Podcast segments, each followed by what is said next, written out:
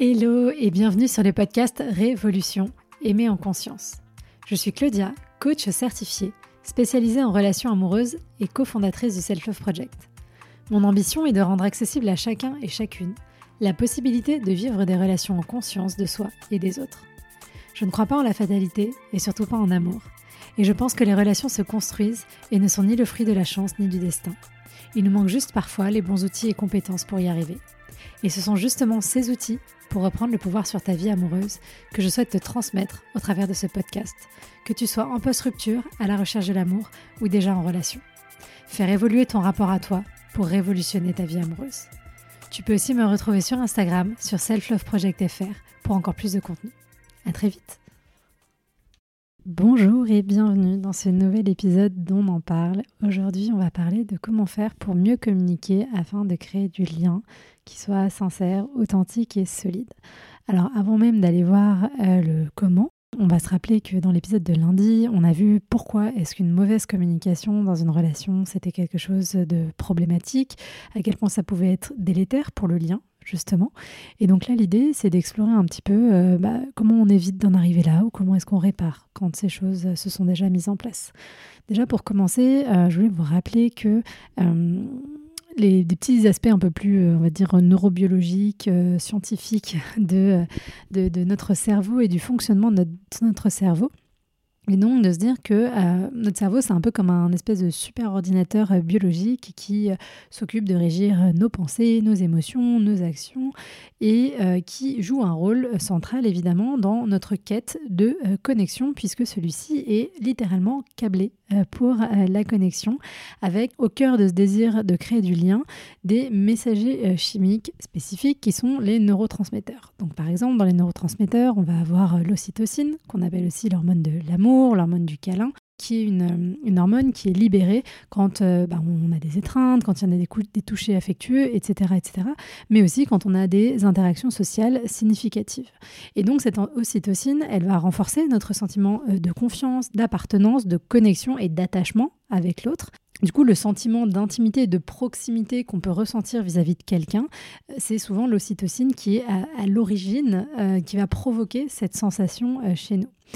Mais du coup, euh, à contrario, quand euh, la connexion est menacée, Qu'est-ce qui va se passer dans notre cerveau? Bah Là, quand la communication est menacée parce qu'on va se sentir en insécurité, parce qu'on va avoir l'impression que l'autre s'éloigne, ce genre de choses, il y a vraiment une réponse primitive qui se met en place euh, dans notre cerveau, un mécanisme de défense qui date d'il y a fort fort longtemps, qui est un peu une réaction combat-fuite-apaisement. Voilà, c'est une réponse qui va être automatique face à euh, une menace perçue, face à une situation de stress ou de conflit potentiel.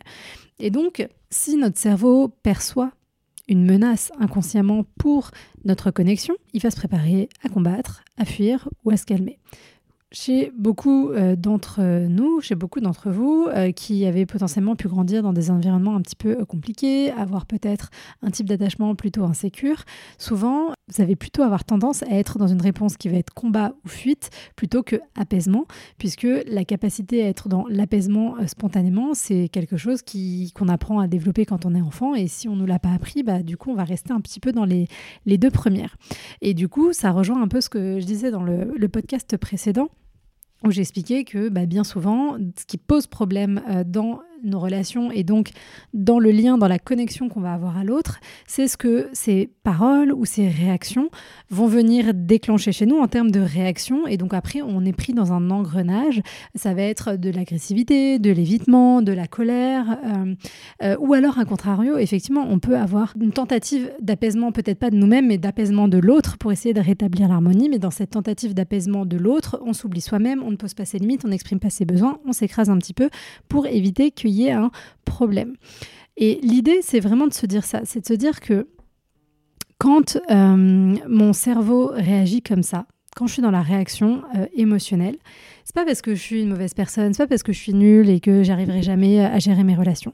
C'est mon cerveau qui s'est organisé en ordre de bataille pour me défendre face à ce qu'il perçoit lui comme une menace. Il se sent menacé, il dit oh putain, on est dans la merde. Bon, qu'est-ce qu'on fait? Et en fonction de votre caractère et encore une fois de votre histoire personnelle, il y a une ou plusieurs de ces euh, réactions qui vont euh, se déclencher instinctivement. Mais du coup, c'est pas non plus quelque chose qui est définitif, c'est quelque chose que vous pouvez apprendre à défaire. Après, ça prend du temps de construire des nouveaux circuits, hein, évidemment, d'apprendre à réagir différemment face au stress, d'avoir des réactions qui ne soient plus des réactions mais qui soient des réponses. Et le but, c'est pas de se dire euh, maintenant vous avez compris, demain tout va changer. Encore une fois, on est sur un temps moyen, voire un temps long. Mais en tout cas, sur ce temps d'apprentissage et d'évolution, vous pouvez déjà bah, prendre du recul sur vous-même, voilà, et vous dire, bah quand euh, j'ai cette réaction là, c'est pas euh, voilà, c'est pas juste parce que je suis comme ça et on peut rien y faire, c'est c'est ma méthode pour me défendre face à ce que je perçois comme une menace pour moi et pour ma survie émotionnelle et donc le lien puisque en tant qu'individus sociaux, la question du lien, elle est euh, primordiale et c'est quelque chose dont on a besoin. Alors pas forcément du lien amoureux dans une relation amoureuse de couple, hein, mais en tout cas du lien avec l'autre. Après, dans la relation amoureuse, on va y rejouer des choses très fortes qui viennent faire miroir avec nos histoires personnelles, nos histoires familiales et d'attachement. Donc c'est pour ça qu'il y a encore plus d'affect et de difficultés souvent à cet endroit-là. Mais du coup, dès que le lien est menacé, mon cerveau voit ça comme une menace plus globale sur l'entièreté de ma personne et c'est là où je peux avoir des réactions un petit peu violentes. Donc voilà, déjà bien comprendre euh, le fait que c'est un truc euh, biochimique euh, qui se met en place. Ensuite, en plus des hormones, de l'ocytocine, du cortisol, de toutes ces choses-là, et de ces réponses instinctives, il y a aussi d'autres choses qui vont rentrer en compte, notamment les fameux neurones miroirs qui ont une place assez centrale dans notre façon d'interagir. Par exemple, bah, c'est ce qu'on fait souvent avec les petits bébés. C'est comme ça qu'on apprend. D'ailleurs, hein, c'est avec ces neurones miroirs, en voyant quelqu'un qui fait quelque chose, euh, et puis du coup en apprenant à faire euh, la même chose potentiellement. Et donc dans l'apprentissage émotionnel, euh, les neurones miroirs jouent beaucoup. Et donc on pourrait imaginer que euh, quand euh, et c'est ce qui va se passer par exemple quand vous regardez un film. Quand vous regardez un film et qu'il y a quelqu'un qui pleure ça va vous donner envie de pleurer parce que ça vient activer vos neurones miroirs ça vient activer un écho chez vous de ce que la personne pourrait ressentir euh, à l'intérieur de vous. Et donc ça c'est très utile pour créer du lien. Et donc ça ça va être très utile pour créer du lien avec les autres personnes. Et donc ça et donc surtout pour développer notre empathie notre capacité à comprendre et à ressentir les émotions des autres donc ça va renforcer notre capacité à nous mettre à la place de l'autre, à partager ses joies, ses peines, ses inquiétudes, etc. Et donc à rentrer en connexion émotionnelle avec l'autre. Donc vraiment, encore une fois, hein, tout ça pour euh, rappeler à quel point la, question du lien, elle est centrale dans notre mode de fonctionnement en tant qu'être humain. Donc c'est illusoire de vouloir se dire qu'on n'a pas besoin euh, des autres au global, mais on se rappelle que ce qu'il ne faut pas, c'est de faire reposer tous ses besoins sur une seule et même personne, parce que c'est là où on prend des risques. L'autre point que je voulais aborder, c'était la question de la création d'un environnement sécurisé pour la communication, puisque c'est bien beau de se dire comment est-ce qu'on fait pour mieux communiquer, quels sont les outils, mais avant toute chose, ce qu'il faut réfléchir, c'est est-ce que l'espace relationnel que je crée est un espace qui est sécurisé et qui permet d'ouvrir la communication dans de bonnes conditions. Donc pour ça, on évite de mettre en place les quatre cavaliers de l'Apocalypse dont je parlais dans l'épisode de lundi, que je vous invite à aller écouter si ce n'est pas déjà fait donc qui sont la critique, le mépris, être sur la défensive et l'enfermement. Voilà, on évite de tomber dans ces comportements-là. On essaye de valoriser au maximum l'autre, de valoriser euh, la positivité. Ça ne veut pas dire être dans une positivité à tout prix et jamais parler des problèmes, mais voilà, favoriser un espace d'écoute et un espace d'accueil. Pour améliorer cette sécurité, ce sentiment de sécurité chez les partenaires, euh, les rituels euh, peuvent aider en fait, euh, par, le, par exemple, le fait de euh, commencer une conversation difficile toujours par une affirmation positive, de rappeler pourquoi on aime l'autre, pourquoi on est bien avec l'autre. En tout cas, encore une fois, toujours quelque chose qui va se tourner vers l'autre et qui va se tourner dans le lien. Hein, parce que c'est ça, apprendre à bien communiquer et apprendre à bien gérer les conflits. c'est pas juste dire les choses, mais c'est toujours favoriser le lien avant tout le lien avant tout, c'est ça qui est primordial et ça n'empêche pas de dire les choses encore une fois. On peut aussi imaginer un rituel où on instaure un moment régulier euh, qui serait, j'en sais rien, le samedi matin, le dimanche matin pour discuter de ce qui va bien dans la relation et peut-être aussi pour euh, discuter de ce qui va pas dans la relation, mais en tout cas toujours commencer aussi ce qui va bien, ce qui s'est bien passé pour moi, ce que j'apprécie. Voilà, puisqu'on a dit c'est 1 pour 5 le ratio négatif-positif, une action il faut cinq actions positives pardon, pour effacer une action négative. Donc voilà, c'est vraiment quelque chose dont il faut avoir conscience et qu'il faut mettre en action. Et cette mise en action, je ressouligne à quel point c'est important parce que bien souvent aussi ce qui euh, porte préjudice aux relations, c'est l'impression que l'amour suffit, que l'amour tout seul est voilà, il va auto-entretenir le truc, ça va être une espèce d'arrosage automatique pour les 20 prochaines années. Eh bien non, ça fonctionne pas comme ça il est nécessaire d'y mettre de l'intention, de la conscience, d'y aller. Ça ne veut pas dire que vous y arriverez tous les jours, mais d'avoir ça en tête, ça nécessite du travail, une relation, de la même manière que si vous n'entretenez pas vos relations amicales, bah du coup il y a un moment donné où le lien il va s'abîmer et à force de s'abîmer, eh bien il peut euh, bah, disparaître euh, complètement et c'est un petit peu dommage. Évidemment, et on en parlait aussi la dernière fois, il y a cette idée de connaissance de soi hein, qui est indispensable pour apprendre à, prendre du recul, à, réussir à apaiser soi-même euh, sa réaction de combat-fuite apaisement, euh, à éviter bah, d'être dans, cette réaction-là. Et donc on revient au triptyque que j'abordais dans l'épisode de lundi, qui était le premier triptyque de la le premier pilier pardon du triptyque de la communication, ça va être d'apprendre à se connaître, à comprendre ses réactions suffisamment pour avoir du recul par rapport à ses réactions, comprendre ce que déclenchent en nous certains comportements, pourquoi, réaliser que les trois quarts du temps, ça n'a rien à voir avec la personne qui est en face de nous, ça a à voir avec nous-mêmes, avec notre histoire, etc.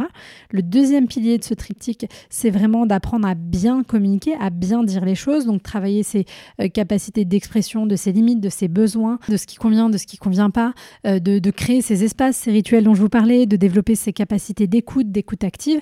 Et le troisième pilier de ce triptyque, ça va être le pilier de la réparation et de l'entretien euh, au quotidien du lien. Comment est-ce que je fais pour maintenir un lien qui soit fort, qui soit puissant et qui permette d'avoir de la résilience émotionnelle dans la relation, que la relation ait de la résilience, puisque bah, il y aura toujours du, stock d'énergie, on va dire, puisque c'est un bocal que je vais remplir.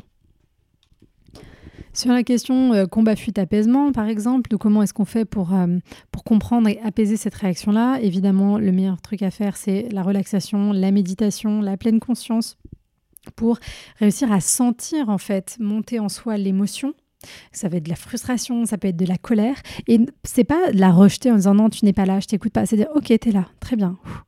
Qu'est-ce qui se passe en moi? Qu'est-ce que ça veut dire? Pourquoi est-ce que c'est là? Voilà, juste de vivre ce truc-là et vous verrez déjà, ça va changer beaucoup de choses. Ça, c'est un premier point. Ensuite, euh, pourquoi pas aussi travailler son empathie si vous avez l'impression que c'est quelque chose qui euh, peut faire un peu défaut chez vous, vous avez du mal des fois à comprendre l'autre, bah, toujours prendre le temps face à une situation.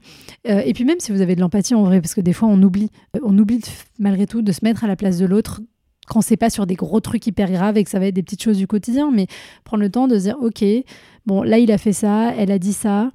Mais en vrai, moi, si j'avais été dans la même situation, si je m'étais tapé 12 euh, heures de réunion au travail aujourd'hui, plus 3 heures de transport pour rentrer à la maison et que j'étais complètement éclatée, est-ce que moi aussi, peut-être que je ne me serais pas étalée dans le canapé et j'aurais regardé mon téléphone pendant une demi-heure sans forcément trop lui adresser la parole? Voilà, juste essayer d'intervertir parce qu'on voit toujours les choses et on voit toujours l'autre avec notre prisme de comment nous on se sent à cet instant-là. Et puis on oublie des fois euh, que l'autre il est dans un autre état émotionnel, dans un autre état physique. Donc ça, ça peut être quelque chose à travailler aussi qui peut être hyper euh, intéressant. Évidemment, favoriser le toucher physique. Alors ça c'est plus ou moins facile selon que vous soyez quelqu'un plutôt tactile ou pas. Mais si c'est pas le toucher physique, bah, ça peut être des activités partager pour augmenter la production d'ocytocine et renforcer mécaniquement le lien et euh, voilà euh, améliorer, euh, améliorer la connexion. Et enfin, sur la partie centrale du premier pilier du triptyque, la communication, vraiment travailler sur cette connaissance de soi et comprendre vos propres biais cognitifs. Au-delà de vos peurs, de vos croyances limitantes, de voilà toutes ces choses très émotionnelles, vous avez aussi des biais qui sont des biais de confirmation, des toutes ces choses-là qui viennent affecter la façon dont vous percevez euh, une situation, euh, la façon dont vous communiquez, parce que on vous a appris que c'était censé marcher comme ça, et du coup c'est votre mode de fonctionnement, mais peut-être que c'est pas parce que c'est votre mode de fonctionnement que c'est le mode de fonctionnement de l'autre, et que c'est une réalité, une vérité absolue. Donc ça peut être intéressant d'aller interroger tout ça. Donc ça c'est vraiment pour déjà commencer les bases pratico-pratiques. Ensuite, si on creuse euh, un peu plus loin, par quoi ça passe vraiment une bonne communication? Donc, je vous ai mis à chaque fois le truc euh, qui fonctionne bien versus le truc, euh, le truc qu'on fait d'habitude versus le, le, truc qui va bien fonctionner. Donc en général, euh, ça on en a déjà parlé aussi, mais on a tendance dans la communication et face à l'autre à être dans une écoute passive ou alors à être dans une écoute qui cherche à contredire ou à montrer qu'on a raison ou à imposer notre opinion. Et on va pas être dans une réelle écoute active qui va se concentrer sur la compréhension mutuelle. Donc l'écoute active, ça c'est un principe de base primordial. Et encore une fois, ça paraît simple parce qu'il s'agit entre guillemets juste d'écouter, mais pour moi c'est presque un des trucs les plus difficiles parce que quand vous écoutez l'autre, il va y avoir votre ego qui va venir, il va y avoir vos blessures qui vont se réveiller, il va y avoir toutes ces émotions qui vont remonter, il va y avoir ces, trucs de fuite, apaisement, euh, combat qui, vont, qui vont vouloir monter en vous et donc il va falloir que vous réussissiez à ne pas vous laisser embarquer par ça, à les laisser un petit peu de côté pendant un temps pour vous concentrer sur ce que dit l'autre, pour être vraiment dans la euh, curiosité, dans poser des questions et chercher à comprendre. Alors des fois vous ne comprendrez pas, mais vous pourrez aussi admettre que même si vous ne comprenez pas, eh bien vous êtes, euh, vous ne, vous validez entre guillemets, vous, enfin vous n'illégitimez pas le ressenti de l'autre parce que vous ne comprenez pas son mode de fonctionnement. Voilà, il ne s'agit pas de toujours comprendre l'autre. Des fois c'est pas possible parce que bah parce que c'est voilà, on n'y arrive pas et c'est aussi ok, mais au moins de ne pas rendre illégitime son ressenti, ça c'est primordial pour que l'autre puisse se sentir accepté, vu, entendu. Voilà. Donc ça, ça va être une bonne communication euh, qui va être dans une écoute active versus une communication dans une écoute passive qui est mauvaise puisque on n'écoute que pour répondre, on interrompt l'autre, on est distrait pendant la conversation, on n'est pas présent. Donc ça, ça peut nécessiter effectivement de créer des espaces dédiés parce que bah, c'est plus facile que de choper l'autre au vol, évidemment, quand encore une fois il rentre de journée de travail ou vice versa. Il faut avoir un petit peu d'énergie émotionnelle et de disponibilité pour que ça puisse fonctionner. Le deuxième point très important dans la communication, c'est d'oser être dans la vulnérabilité versus le repli. Dans la communication saine, dans la bonne communication, et inspiré euh, par Esther Perel, inspiré par Brené Brown, etc., vraiment, il est clair que les couples les plus forts, c'est ceux dans lesquels les partenaires osent montrer leur vulnérabilité. Montrer sa vulnérabilité, qu'est-ce que ça veut dire? Ça veut dire partager ses peurs, partager ses failles, partager ses rêves, en fait, toutes ces zones où on se sent un petit peu fragilisé quand on en parle à l'autre et qu'on n'ose pas toujours partager, bah c'est ça. Plus je vais me montrer vulnérable, plus je crée du lien, que ce soit des choses, alors les rêves euh, et les espoirs, on est plutôt dans du positif, entre guillemets, mais des fois on peut avoir peur, on peut avoir honte, j'en sais rien. Moi, si votre rêve c'est d'aller euh, vivre dans une yourte dans la forêt, et euh, bah c'est trop bien, mais du coup peut-être que vous pouvez avoir des difficultés des fois de partager avec l'autre parce que vous avez peur des moqueries, de ce genre de choses, parce que vous n'êtes pas encore complètement sûr c'est ce qu'il vous faut, vous assumez pas complètement, etc. Bah, quand vous partagez ça, vous vous montrez vulnérable et vous créez du lien. Vous, vous, créez en montrant votre, enfin c'est pas que vous créez, mais en montrant votre vulnérabilité, vous montrez une part d'aspérité dans ce que vous êtes. Donc c'est de l'anti-perfectionnisme et c'est très bien parce que c'est ce qui permet de l'accroche. Parce que je rappelle que, par exemple, si on prend l'image du velcro, le velcro, il peut pas s'accrocher sur euh, une paroi euh, complètement euh, glissante telle du verre. il peut s'accrocher que parce qu'en face, il y a des petits apics, il y a des petits trucs qui, qui, viennent s'accrocher. Donc gardez cette image en tête. Vous voulez avoir des aspérités, vous en avez, on en a tous et toutes, parce que personne n'est parfait. Tout le monde a ses failles et ses difficultés. Voilà, c'est OK je vous invite à aller voir, à aller écouter plutôt le podcast sur la vulnérabilité si vous voulez creuser ce point-là. Mais voilà, une bonne communication dans la vulnérabilité, là où quand vous êtes dans le repli, quand vous êtes dans l'autoprotection, quand vous êtes en train de cacher toutes ces choses-là, quand vous essayez de vous montrer parfaite ou parfait aussi, hein, et de correspondre exactement à ce que l'autre il attend de vous, que vous n'osez pas euh, dire les choses, exprimer vos besoins pour pas déranger, poser vos limites, quand vous faites ça, c'est de l'autoprotection. Et toutes ces choses-là, ça ne fait que créer de la distance émotionnelle. Voilà. Quand vous cachez votre véritable nature par peur de blesser l'autre, par peur du rejet, ça empêche la connexion authentique de se mettre en place. Le troisième point, ça va être la notion de curiosité versus la notion de certitude. Clairement, euh, dans une communication euh, qui est pas bonne, on va être beaucoup dans une forme de certitude. Non, mais de toute façon, moi je connais l'autre, surtout si ça fait longtemps euh, qu'on le connaît, je, je, sais déjà comment tu tu, réagis, je sais ce que tu penses, je sais ce que tu ressens. Ou alors, quand c'est le début, on peut projeter aussi parce que on a eu des anciens partenaires qui réagissaient d'une certaine manière, qui pensaient d'une certaine manière, et on va projeter sur le nouveau ou la nouvelle cette même façon de penser. Et donc, quand on fait ça, on est dans une approche qui est de l'ordre de la certitude. On n'est pas du tout dans la curiosité. Et pourtant, il est clair que la curiosité est aussi un facteur central d'une communication saine. Poser des questions, explorer les émotions, demander à l'autre de reformuler si on n'a pas compris. Ok, tu m'as dit que euh, tu avais mal vécu euh, la soirée d'hier, mais Pourquoi Qu'est-ce que tu as mal vécu exactement? Qu'est-ce qui s'est passé? Est-ce qu'il y a quelque chose en particulier qui a déclenché ton mal-être? Ah oui, c'est quand elle a dit ça. Ok, bah oui, je comprends effectivement. Euh, moi, quand on me dit ça, ça me fait rien, mais je peux comprendre que chez toi, ça puisse déclencher certaines choses. Est-ce que tu as une idée de pourquoi Est-ce que ça vient réveiller ça chez toi Ou euh, est-ce que euh, je pourrais faire quelque chose pour toi la prochaine fois quand tu te retrouveras dans cette situation pour t'aider à t'apaiser, pour t'aider à mieux vivre ces choses-là voyez? Là, on est dans le lien. Si l'autre, il vous dit j'ai mal vécu ça, etc., et vous dites bah oui, bah, c'est normal de toute façon, euh, toi, dans ce genre de situation, tu réagis toujours comme ça, donc ça m'étonne pas trop que tu l'aies mal pris. Ok, super. c'est bien, mais ça va pas être très constructif et posez-vous toujours, toujours la question, malgré tout. Est-ce que moi, si j'arrivais avec un point de fragilité, qui est une forme là de vulnérabilité, en partageant ça avec l'autre, et que l'autre me répondait oui, ben non, mais évidemment, toi, t'es comme ça, donc euh, clairement, voilà, est-ce que ça me ferait plaisir? Est-ce que j'aurais l'impression d'être écouté, d'être vu, d'être respecté, d'être entendu? Voilà. Toujours, toujours voir ça. Et je sais que c'est pas facile, mais là, on est vraiment dans cette question de la curiosité fondamentale. Autre point, le respect versus le mépris. Donc on en a parlé quand on a parlé des cavaliers de l'Apocalypse. Hein. Euh, donc là on est sur un anti-cavalier quand on va être dans le respect versus le mépris. On rappelle que le mépris ça va être dans le sarcasme, dans l'ironie. Il y a vraiment quelque chose qui est un peu moi je suis au-dessus et toi tu es en dessous, tu es un petit caca et euh, c'est moi qui ai raison, c'est moi qui sais. Enfin voilà, il y a quelque chose de, de rabaisser l'autre. Voilà. Le mépris, c'est un des principaux indicateurs, comme je te disais, d'une relation qui va mal et d'une relation, si elle continue sur les mêmes rails, qui va s'enfoncer en plein dans le mur et qui va exploser en vol. Voilà. Euh, donc ça, c'est quelque chose à bannir, proscrire. Il n'y a même pas de oui, peut-être. Non, on arrête. Moquerie, sarcasme, dénigrement, ça détruit la confiance, ça détruit l'intimité. Trouvez un autre moyen d'exprimer votre colère, votre ressentiment, votre agacement avec des mots, en, lui, en exprimant à votre partenaire ce qui ne va pas. Mais ce n'est pas en faisant quelque chose de passif-agressif que vous allez améliorer les choses.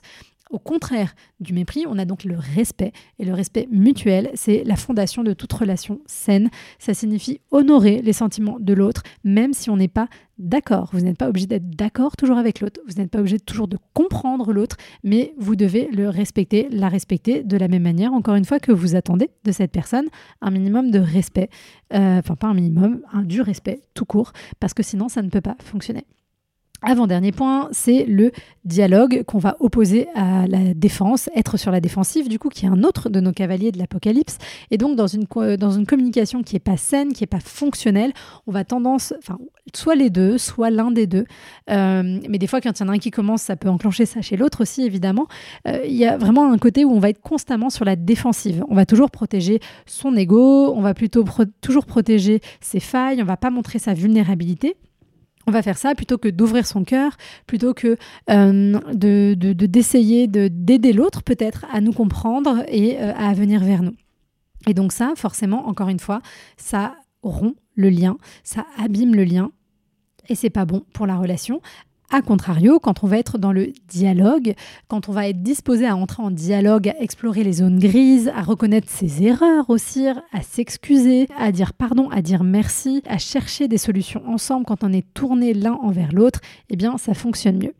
Et en dernier point, l'engagement versus l'évitement. L'évitement, c'est euh, aussi euh, un des cavaliers qu'on a vu, hein, du coup. Quand on est dans l'engagement, eh bien, on va, euh, donc encore une fois, imaginer ensemble des solutions. On va être dans une idée de croissance mutuelle, dans l'idée de prendre des mesures pour améliorer la relation. Même quand il y a du conflit, on n'est pas ennemi, en fait. On n'est pas ennemi avec son partenaire. Et ça, je pense que c'est un des trucs aussi qui fait le plus de mal aux relations, de voir l'autre comme un ennemi. Si on arrive à voir l'autre comme un partenaire, voilà, quelqu'un avec qui on, on est main dans la main pour construire, on est engagé ensemble pour que cette relation elle fonctionne. Et encore une fois, ça ne veut pas dire tout le temps être d'accord, ça ne veut pas dire ne pas s'engueuler, ça ne veut pas dire toujours comprendre, mais juste on se tourne. Encore une fois, je vous l'ai dit 20 fois, il faut se tourner vers l'autre, mais je vois à quel point c'est des choses qui sont difficiles à faire et qu'on ne nous apprend pas et qu'on est toujours dans cette opposition avec l'autre et c'est toujours la bataille, ça fonctionne pas. Puisque quand on est dans euh, l'évitement, on va pas vouloir parler, on va pas vouloir aller au conflit, on va éviter même le conflit s'il est apporté par l'autre. Et en fait, ça fait que repousser les problèmes, ça permet à la rancœur de s'accumuler et c'est la catastrophe. Ok, donc je récapitule. Écoute active, vulnérabilité, curiosité, respect, dialogue et engagement, ça va vraiment être les points centraux d'une relation qui fonctionne, d'une communication qui fonctionne. Pour terminer, je vous propose d'explorer quelques idées, quelques pratiques pour pouvoir renforcer la communication et le lien. Le premier, c'est les rituels de connexion dont je parlais tout à l'heure. Euh, ça, c'est important, d'autant plus si vous avez un peu peur de la... Alors, quand je dis de la vie à deux, vous n'êtes pas obligé de vivre avec l'autre, hein, mais en tout cas de, la vie, euh, même si vous ne vivez pas ensemble avec votre partenaire, vous avez peur de la routine, vous avez peur de vous dire, oh là là, mais il va falloir passer 10 euh, ans, 15 ans, 20 ans avec cette personne. Bon, vous n'êtes pas obligé, hein, déjà. je vous rappelle, vous avez le droit de partir à n'importe quel moment. Mais voilà, si vous avez tendance à voir la routine, entre guillemets, comme quelque chose de négatif, essayez de transformer cette routine en rituel en lui donnant du sens, en y mettant de la conscience et donc en en faisant un moment où on va vraiment se tourner en conscience vers l'autre, ça change tout. Donc essayez de réfléchir à des, activités, des choses, ça peut être des choses très simples, hein, euh, où vous allez, et c'est pas forcément euh, des choses qui prennent une heure, deux heures par jour, mais des petites choses qui font sens pour vous deux et vous vous retrouvez. Ça peut être les 10 minutes où vous prenez votre café tous les deux, où vous vous regardez dans les yeux sans parler, mais vous êtes dans une connexion, euh, quelque chose de profond, ça fait sens pour vous. Ça peut être euh, ce petit déjeuner que vous allez prendre ensemble euh, tous les vendredis matins, au même endroit, parce que voilà, ça vous permet d'être dans un certain environnement. Et pendant ce petit déjeuner, j'en sais rien, moi, vous parlez de vos vacances, vous parlez de vos projets, vous parlez voilà, de ce que vous désirez qui vous permet, encore une fois, de créer du lien, de renforcer du lien. Ça peut être aussi de maintenir dans une relation qui dure aussi des rendez-vous euh, réguliers, donc euh, des, date nights. Euh, et même quand on n'est plus en début de relation, c'est vrai qu'au début on le fait facilement en début de relation, mais après effectivement c'est quelque chose qui demande un choix délibéré, surtout si on vit avec l'autre, qu'on voit l'autre un peu tout le temps, notre cerveau va avoir plus de mal à se dire ah mais pourquoi est-ce que je dois faire un effort d'organisation pour voir l'autre? Bah parce que c'est important, c'est ce qui pose aussi un espace où on va faire euh, autre chose que du quotidien, on va pouvoir avoir d'autres conversations, on va pouvoir partager des moments, s'amuser ensemble, etc., etc. Donc ça, c'est quelque chose de primordial. Et vous n'avez pas besoin de le faire 18 fois par semaine. Une fois par semaine, déjà, c'est très bien. Voilà, privilégier ces espaces où vous pouvez vous connecter. Et de façon intentionnelle. Il y a évidemment les check-in quotidiens aussi, des petits moments où vous allez vérifier comment va l'autre, comment s'est passée ta journée, est-ce que euh, tu as besoin d'être sur quelque chose, est-ce que je peux faire quelque chose pour toi, où vous allez pouvoir exprimer les préoccupations, les bien-être, les mal-être, etc. Voilà, avoir des temps d'écoute, et pareil, hein, il n'y a pas besoin que ça dure euh, trois 3 heures euh, par jour, ça peut être 15-20 minutes quand euh, vous rentrez du travail ou au moment d'aller vous coucher, où vous partagez ces petites choses-là et ce sera déjà très bien. Il vaut mieux de la qualité que de la quantité euh, sur euh, cette question des rituels. Donc moi, ce que je vous invite à faire, c'est si vous êtes en relation, de réfléchir à ces rituels et si vous n'êtes pas en relation, eh bien de réfléchir peut-être aux rituels qui feraient sens pour vous dans une relation, dans le futur et voir un petit peu ce que ça peut donner. Le deuxième point, le deuxième outil, moi, que je vous invite à explorer, c'est celui de la communication non violente, qui est une technique de communication, une approche, on va dire, un peu plus globale pour apprendre à se connecter authentiquement aux autres. Donc l'idée, c'est vraiment d'essayer d'avancer vers une expression sincère de soi, mais en étant attentif aux besoins et aux sentiments de la personne qu'on a en face de nous. La CNV, d'ailleurs, c'est pas que pour les relations amoureuses, on peut s'en servir dans notre quotidien, évidemment, et donc, elle va se baser sur quatre éléments clés qui va être l'observation sans jugement, l'expression des sentiments, l'identification des besoins qui sont derrière ces sentiments qu'on ressent et la formulation de demandes claires, précises et négociables pour euh, bah, pouvoir le dire à l'autre et donc ne pas rester dans les ruminations, ne pas rester dans les projections, etc. etc. Donc, par exemple, ça va être plutôt que de dire tu rentres toujours tard du travail, t'en as rien à faire de moi, on se voit plus. Voilà, vous pourriez formuler ça d'une façon plus productive qui serait quand je vois que tu rentres tard du travail, je me sens inquiète, inquiet, parce que j'ai besoin de nous sentir connectés et du coup j'ai l'impression bah, qu'on n'a plus trop de temps pour nous. Est-ce que tu peux me dire les moments où tu rentreras tard, me prévenir en avance, et puis éventuellement qu'on essaye de voir si on peut se créer des rituels pour pouvoir se reconnecter. Vous voyez? Donc vraiment toujours dans cette approche de je vais vers l'autre pour créer du lien. Et ça, déjà, c'est une approche qui est vulnérable, plutôt que d'aller vers l'autre en le tamponnant, en étant sur la défensive, en étant dans l'attaque. Ça ne donne jamais rien de très bon euh, en général. Et encore une fois, ça ne veut pas dire que vous n'avez pas le droit d'être en colère. Hein. Donc le but c'est d'ouvrir le dialogue et pas être accusatoire, de pas être dans le reproche, parce que ça non plus, ça ne fonctionne pas. Moi je vous invite vraiment à creuser euh, cette question de la communication non violente. Pour cela vous pouvez lire le livre de euh, Thomas Danzambourg qui s'appelle Cessez d'être gentil, soyez vrai ou alors le livre de Marshall Rosenberg, qui est le créateur, entre guillemets, de cette méthodologie, de cette approche, qui s'appelle Les mots sont des fenêtres ou bien ce sont des murs. Et donc, effectivement, soit ce sont des fenêtres qui ouvrent sur l'autre, qui ouvrent sur le monde, soit ce sont des murs qu'on se prend en pleine tronche et qui nous faut beaucoup de mal. Donc voilà, je vous invite euh, à. Il y a des stages de communication non violente, mais vous pouvez commencer par le livre. Et c'est un très beau cadeau à vous faire à vous, à vous faire à vous avec votre partenaire. Ok, bon, du coup, on a fait pas mal le, point sur ce qui était important. Euh, j'espère que dans les différents principes, dans les différentes idées qu'on a abordées, bah, ça vous a permis d'avoir une autre perspective sur pas mal de choses. Dites-moi, quelle prise de conscience peut-être ça a provoqué chez vous dans votre relation actuelle? Je suis hyper curieuse. Envoyez-moi un message pour ça sur Instagram. Et si vous avez envie euh, d'aller plus loin, je vous invite à me rejoindre dans le bootcamp communication qui commencera le 20 novembre prochain.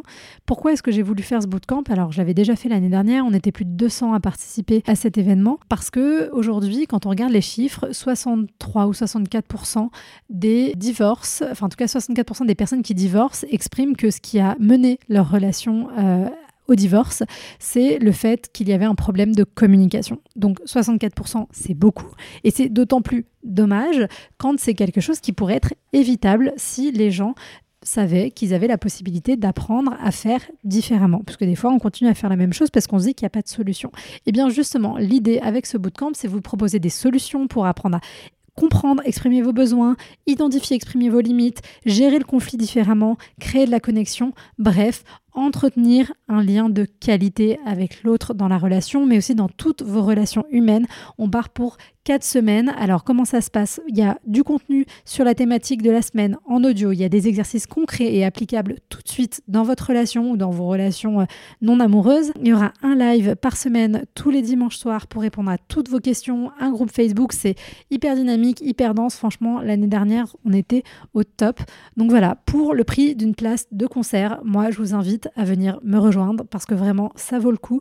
Ça vaut le coup de s'équiper de ces outils-là et vous verrez que ça changera énormément de choses. Ça vous apportera beaucoup de sérénité, beaucoup d'apaisement euh, dans vos relations, beaucoup d'alignement aussi. Et ça, c'est quand même assez chouette. Je vous mets toutes les informations dans la description du podcast pour euh, vous inscrire, venir nous rejoindre. Si vous avez des questions, eh bien, n'hésitez pas à venir me les poser sur Instagram. Merci d'avoir partagé ce moment avec moi. Les relations sont un voyage en constante évolution et je suis honorée de faire partie du vôtre. Prenez soin de vous et à bientôt dans un prochain épisode.